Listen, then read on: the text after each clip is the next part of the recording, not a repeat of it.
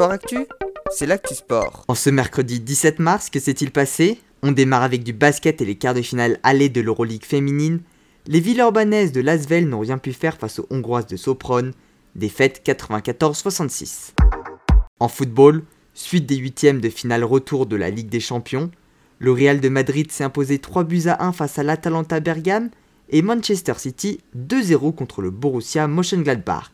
Les deux clubs sont donc qualifiés pour les quarts de finale. Toujours en football, début des huitièmes de finale de la Coupe de France, le Paris Saint-Germain s'est imposé 3 buts à 0 face à Lille et s'est donc qualifié pour les quarts de finale. Ce résultat pourrait aussi avoir un impact psychologique sur la Ligue 1, où je le rappelle, les Lillois ont 3 points d'avance sur le PSG. En ski alpin, les chutes de neige importantes ces derniers jours sur les pistes de Laser 2 en Suisse n'ont pas permis de maintenir les descentes masculines et féminines prévues aujourd'hui.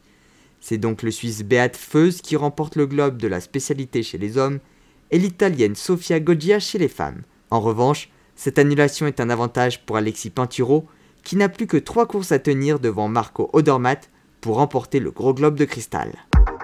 Enfin en tennis, Jérémy Chardy s'est imposé face au russe Karen Kachanov en huitième de finale du tournoi de Dubaï et s'est donc qualifié pour les quarts de finale.